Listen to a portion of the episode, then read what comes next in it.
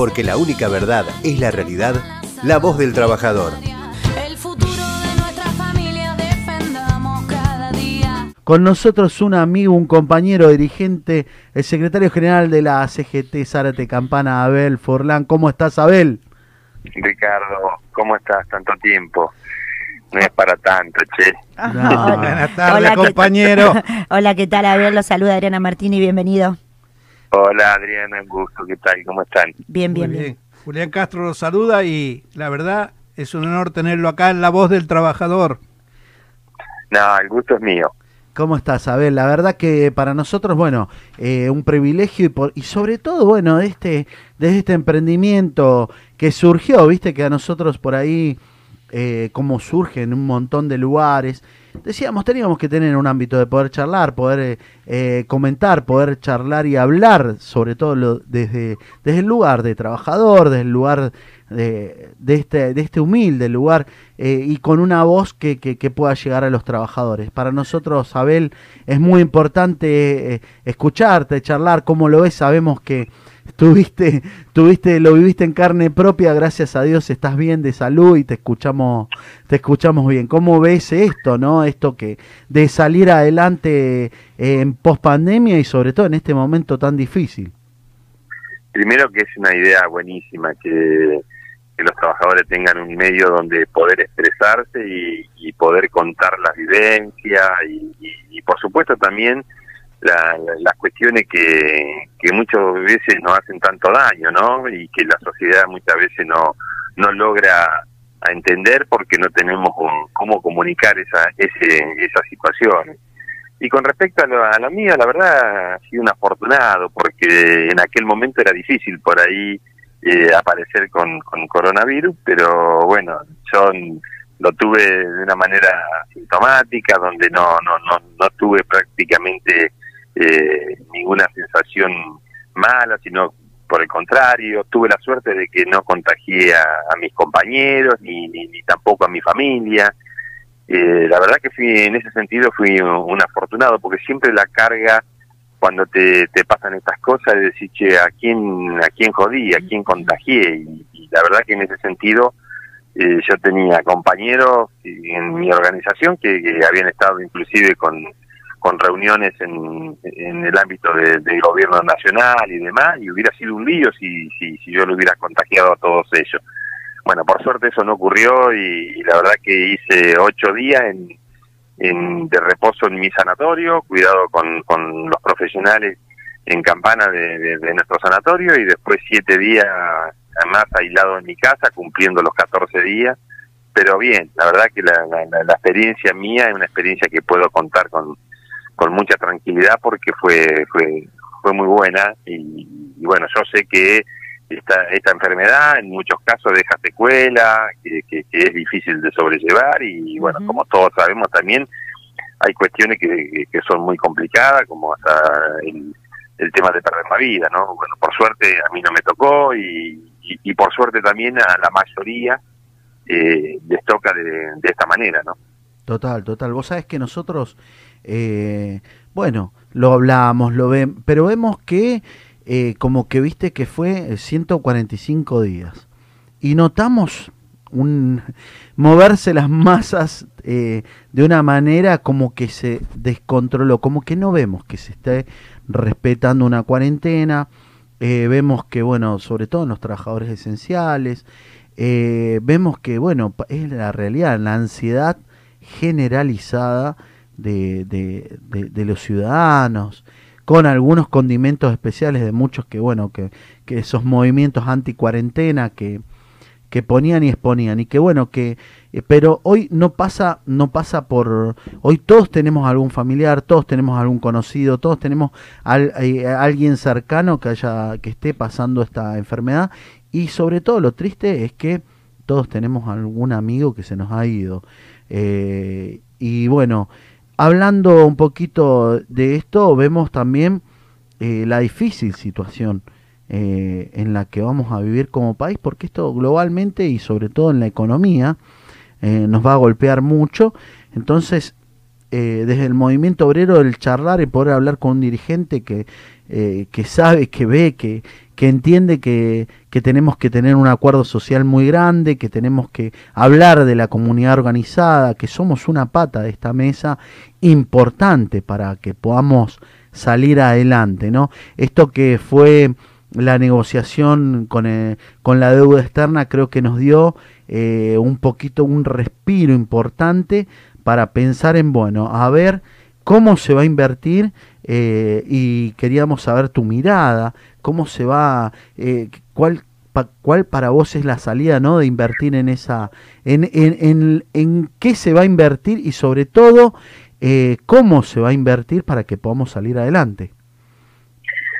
Yo creo que con respecto al tema de, de la pandemia, para finalizar ese tema, creo que le hemos aprendido a, a faltarle el respeto a, a la enfermedad y me parece que es muy riesgoso eso, porque es como que dijimos, bueno, che, total no pasa nada y la verdad que hoy por hoy estamos en el peor momento y no sabemos si va a terminar siendo lo peor, ¿no? Claro. Porque todos los días nos enteramos que eh, avanza cada vez más, cada vez hay más casos, entonces me parece que eh, hay que hacer también una autocrítica en ese sentido como sociedad, eh, porque entiendo yo que el gobierno tuvo una estrategia que fue muy buena y que por algo, eh, a pesar de la cantidad de contagiados que hay, eh, las muertes son, son muy bajas comparado con, con otros lugares, y eso ha sido mérito de una estrategia eh, que, que, que, que fue acertada, y pero que en estos días, o por lo menos las últimas semanas, es como que, vuelvo a reiterarte, creo que le, le terminamos de, perdiendo el, de perder el miedo y que no tomamos conciencia de la gravedad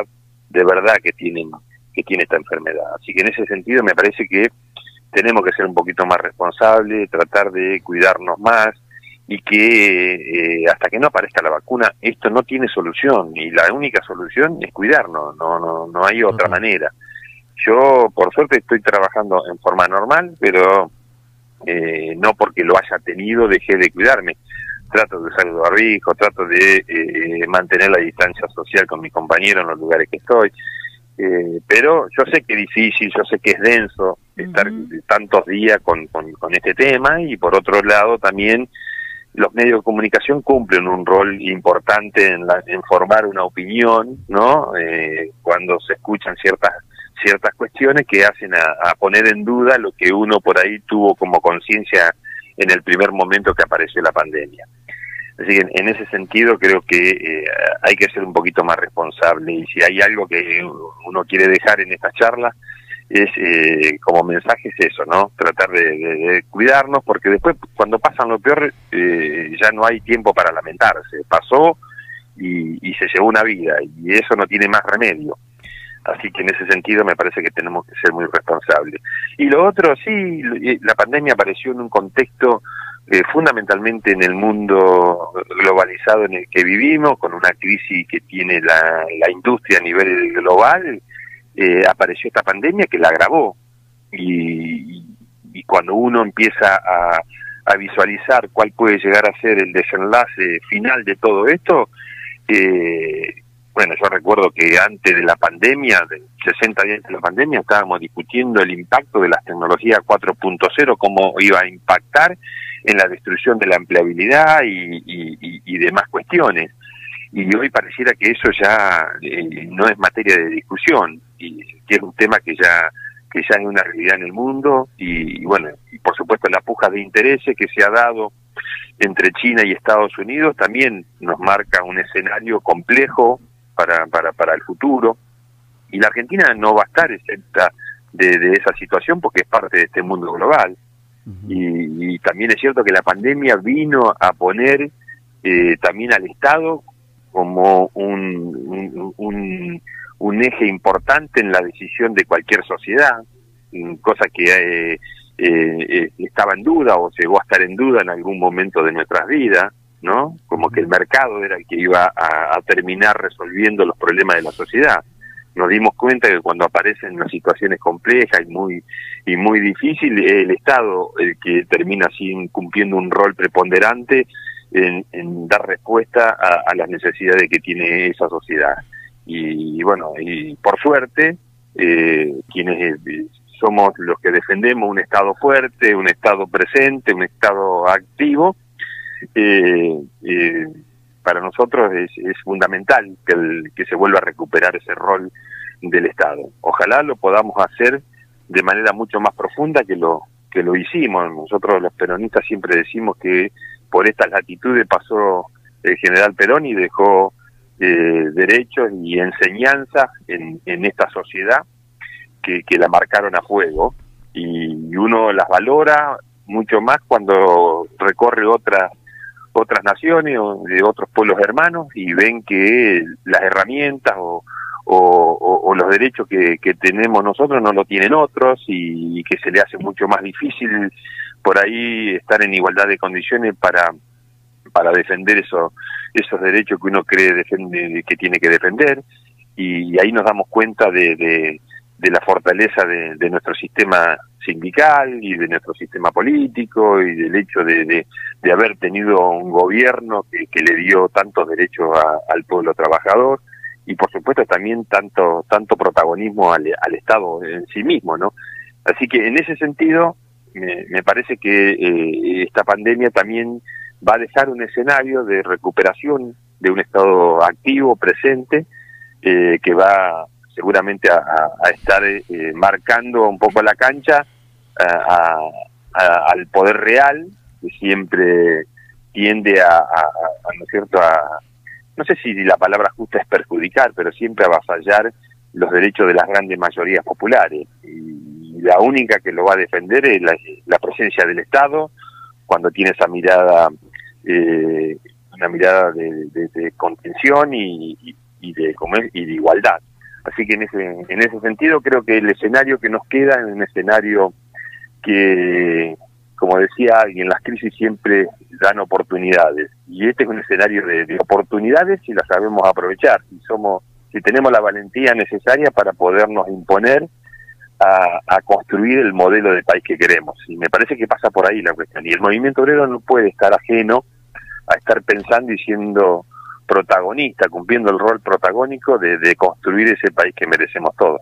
Total, y aparte, recién lo decíamos, eh, estábamos hablando con la ministra, entendemos de que, de que se viene, se viene una situación donde con este oxígeno que tuvimos, digamos, una excelente negociación, es a dónde se van a poner los fierritos, dónde se van a poner el dinero que podamos invertir para, y tiene que ser en las pymes, tienen que ser en esa pequeña y mediana empresa que, que, que faltó, que estuvo, que estuvo muy complicada durante estos eh, años anteriores donde nosotros hablábamos de, de tierra arrasada, donde se vio muy golpeado, ¿no? Nuestra nuestra mano de obra, nuestros nuestros pequeños empresarios y bueno, el salvataje de, de trabajar mucho sobre eso y, y poder empezar a mover esta rueda. Nosotros hablamos, bueno, hay que eh, incluir, hay que tratar de incluir porque bueno, viene el post pandemia se viene una situación difícil que,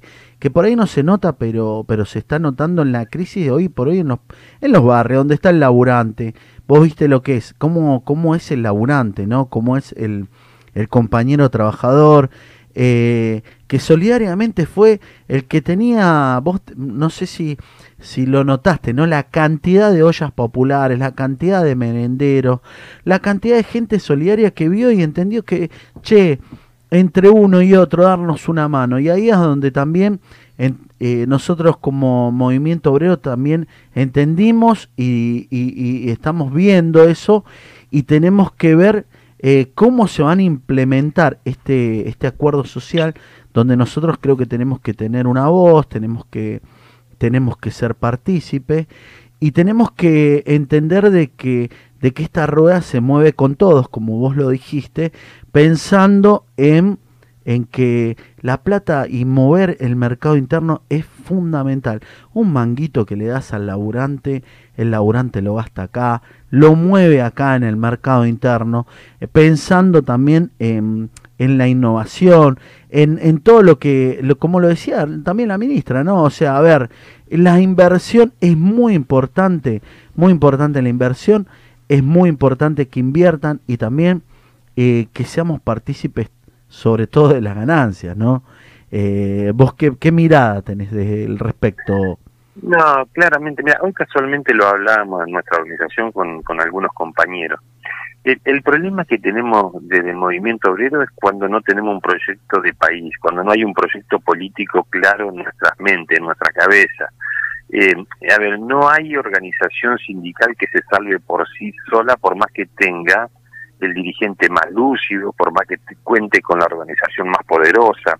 O sea, vos te realizás, lo decía el general Perón, vos te realizás en un mundo que se realiza o en un país que se realiza. Nadie se realiza por sí solo cuando el resto de la comunidad o de la sociedad no se realiza. Entonces, en ese sentido me parece que acá lo importante no es lo que pregonan algunos, es decir, che, tenemos que ir hacia la unidad del movimiento obrero, porque la unidad por sí sola no garantiza absolutamente nada. Creo que lo importante no es la unidad, lo importante es construir un modelo de país, un proyecto de país que nos contenga todo. Y después, solo, ¿no es cierto?, vamos a estar eh, construyendo esa unidad que necesitamos para sostener ese proyecto de país.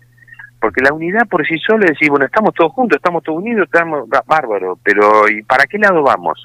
Claro. Y, y nos, de- nos hemos dado cuenta en muchas oportunidades, en muchas ocasiones, en distintas circunstancias de crisis en nuestro país, que hemos tenido confusiones para qué lado ir. Y de hecho, a ver, con el menemismo se fracturó, se te acordarás, la CGT en el Teatro San Martín, donde se fracturó acompañando y rompiendo la unidad del movimiento obrero eh, en aquel momento. Y, y de ahí podemos nombrar varias situaciones también cuando tuvo co- conceptualmente, ¿no? Llamémosle, qué lo que fue el acuerdo o la propuesta de, de, de, los 26 puntos de, de Hugo Aldini o lo que fue Huerta Grande, la falda, eh, ahí hubo conceptualmente puntos de coincidencia de qué modelo de país necesitábamos para, para la contención y para la felicidad de nuestro pueblo. Cuando hicimos eso, no fue muy bien. Cuando fuimos a la unidad sin tener en claro qué proyecto de país eh, necesitamos, terminamos confundidos. Algunos eh, terminaron defendiendo cuestiones que nada tenían que ver con nuestros intereses.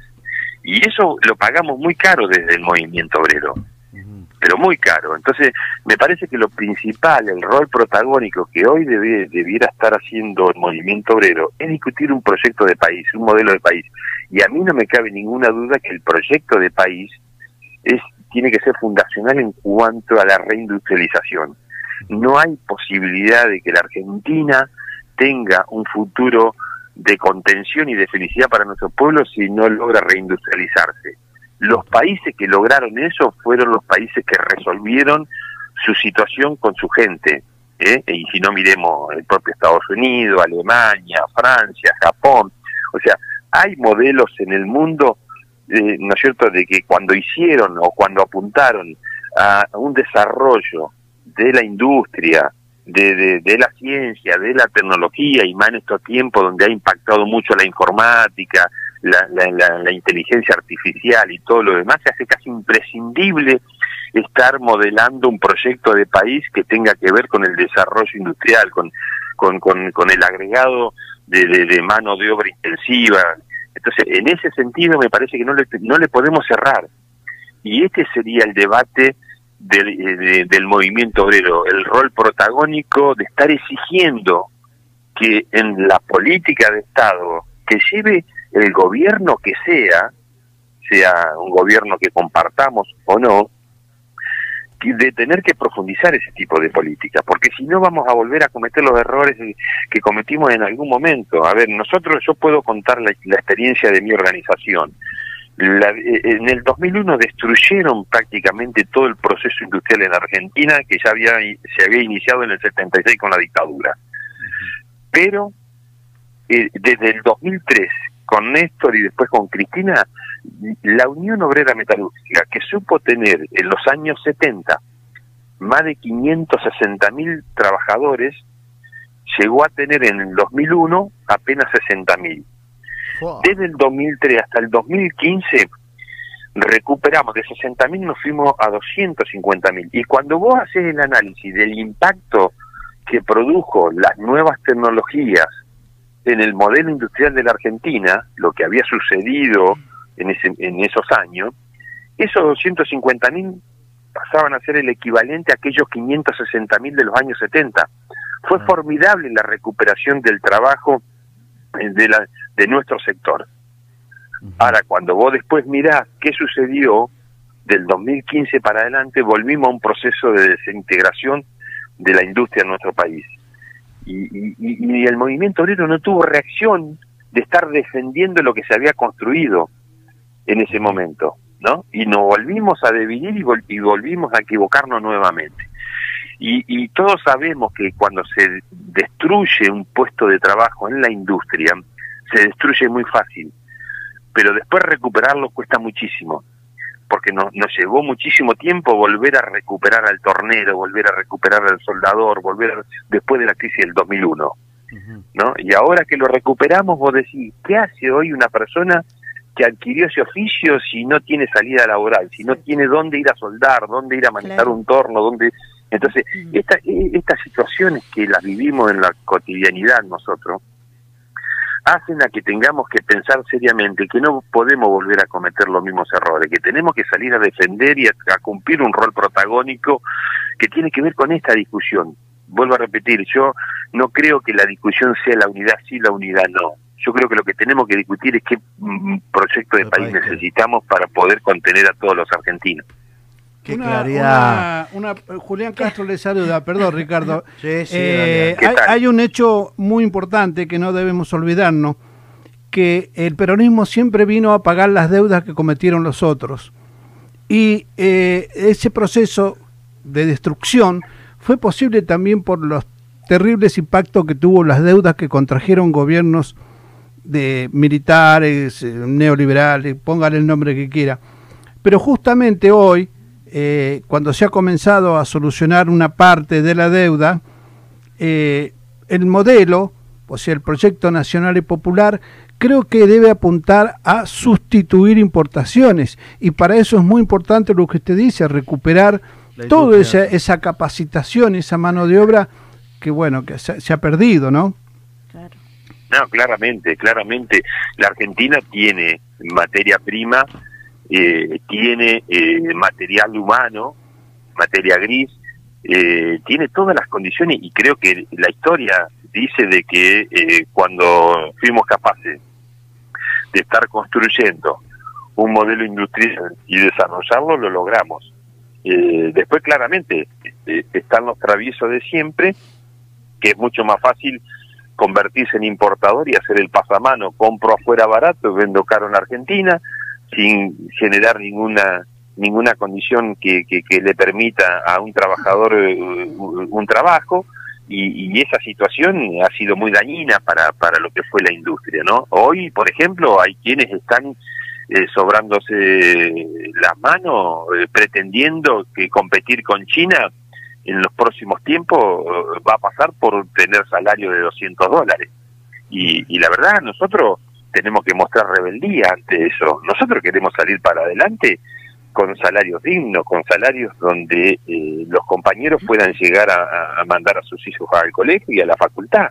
No podemos conformarnos. Hoy pareciera que quieren que nos conformemos con salario de 200 dólares y que ese sea nuestro nuestro mayor objetivo, ¿no es cierto?, el más elevado de todos. Y me parece que no es así. La competitividad hay que lograrlo a partir del fortalecimiento, como decía Ricardo recién, de un mercado interno, que es la reserva más importante que tiene cualquier nación. Si vos no tenés consumo, no tenés mercado interno, no podés garantizar nada, porque en un mundo global vos sabés que los vaivenes de las distintas situaciones, hoy una pandemia, por ejemplo, pone en crisis cualquier situación. Entonces acá lo primero que hicieron fue destruir el mercado interno, porque nos hicieron creer de que eso no, no, no tenía nada que ver con, ¿no es cierto? Por, por supuesto, no tenía nada que ver con el pensamiento neoliberal. Sí tienen sí, mucho que ver con el pensamiento nacional y popular. Y vos lo Porque el, dijiste. el- el- el- el mercado interno es, es construir el círculo virtuoso de producir para poder consumir y consumir para poder generar trabajo. Total, total. Y eso lo que lo que vos dijiste, a nosotros lo hablábamos la otra vez, eh, que también vuelve a pasar por ahí un poquito, ¿no?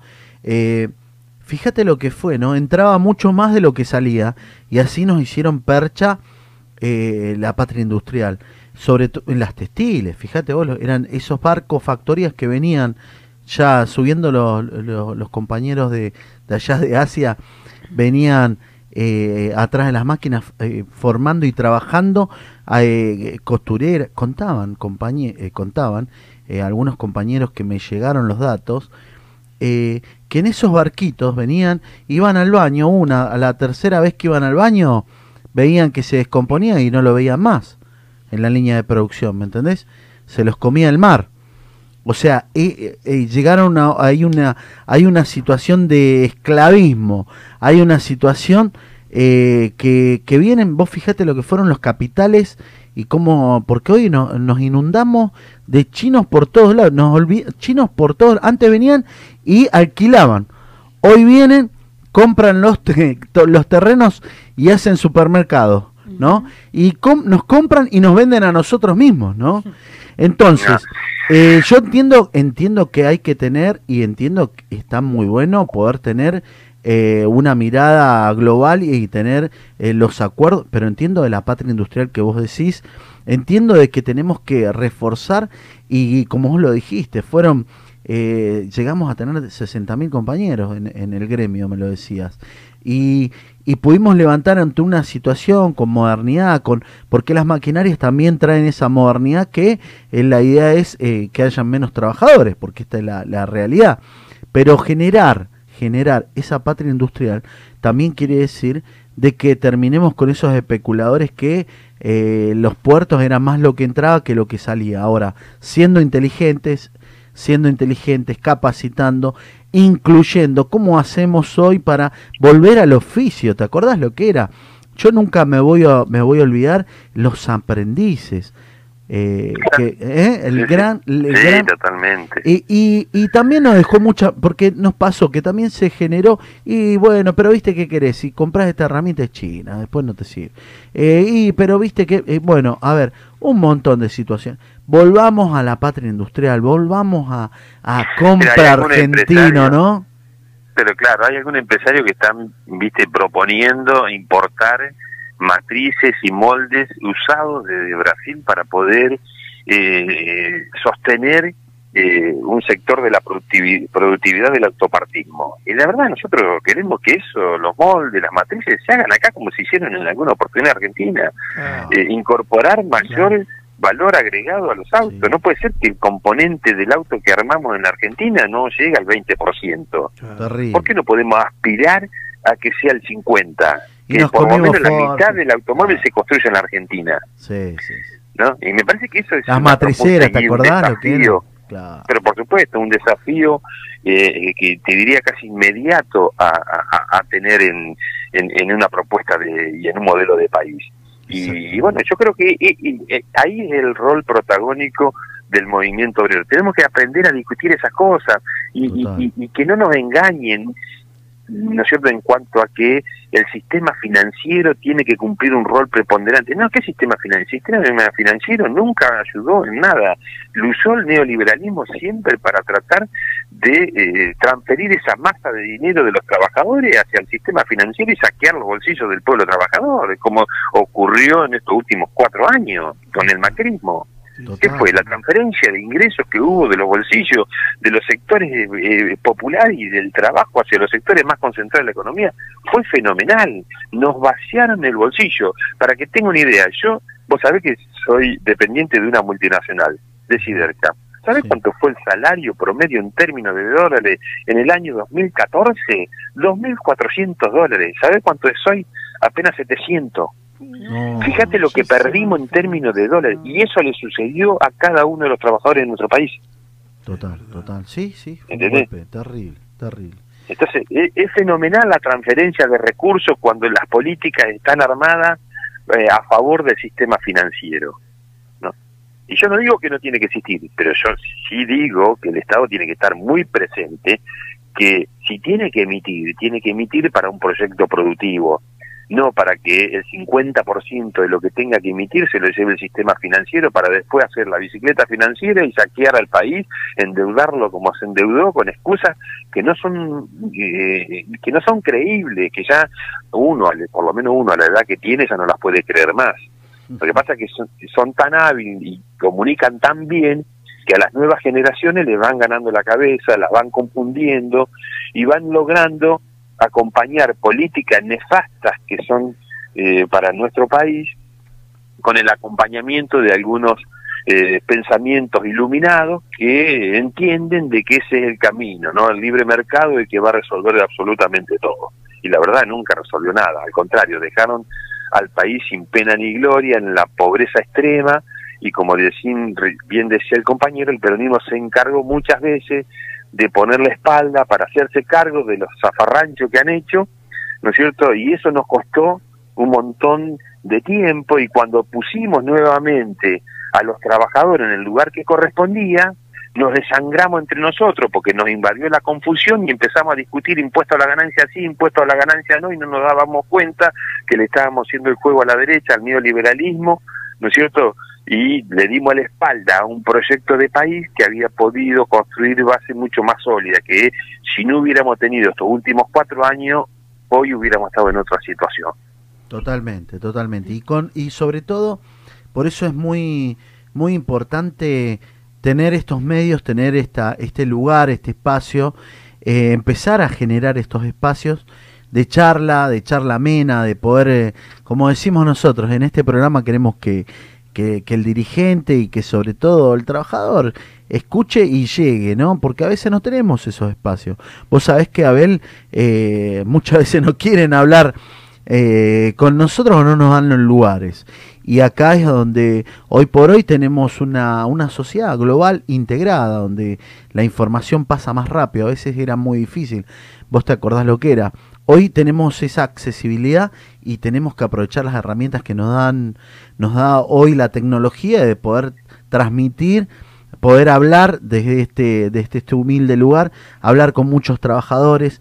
Es muy importante lo que dijiste, la verdad que, que, nos gustó y por eso te vamos a estar molestando, Abel, vamos a estar llamándote y vamos a estar integrando y sobre todo la discusión eh, lógica. Entendí un mensaje muy, muy, muy, muy grande que no es, no nos preocupemos tanto por la unidad, sino por el plan y cómo entre todos solidariamente sacamos el país adelante, ¿no? Desde nuestro humilde lugar, porque somos los, los trabajadores y nosotros quien lo representamos, que bien lo dijiste, con números, fuiste claro, hoy no estamos, no estamos viviendo lo mejor y sobre todo con un salario que se vino para atrás mal. Te cuento una te cuento una anécdota que viví con mis propios compañeros cuando yo descendía en el 2015 en plena campaña porque teníamos que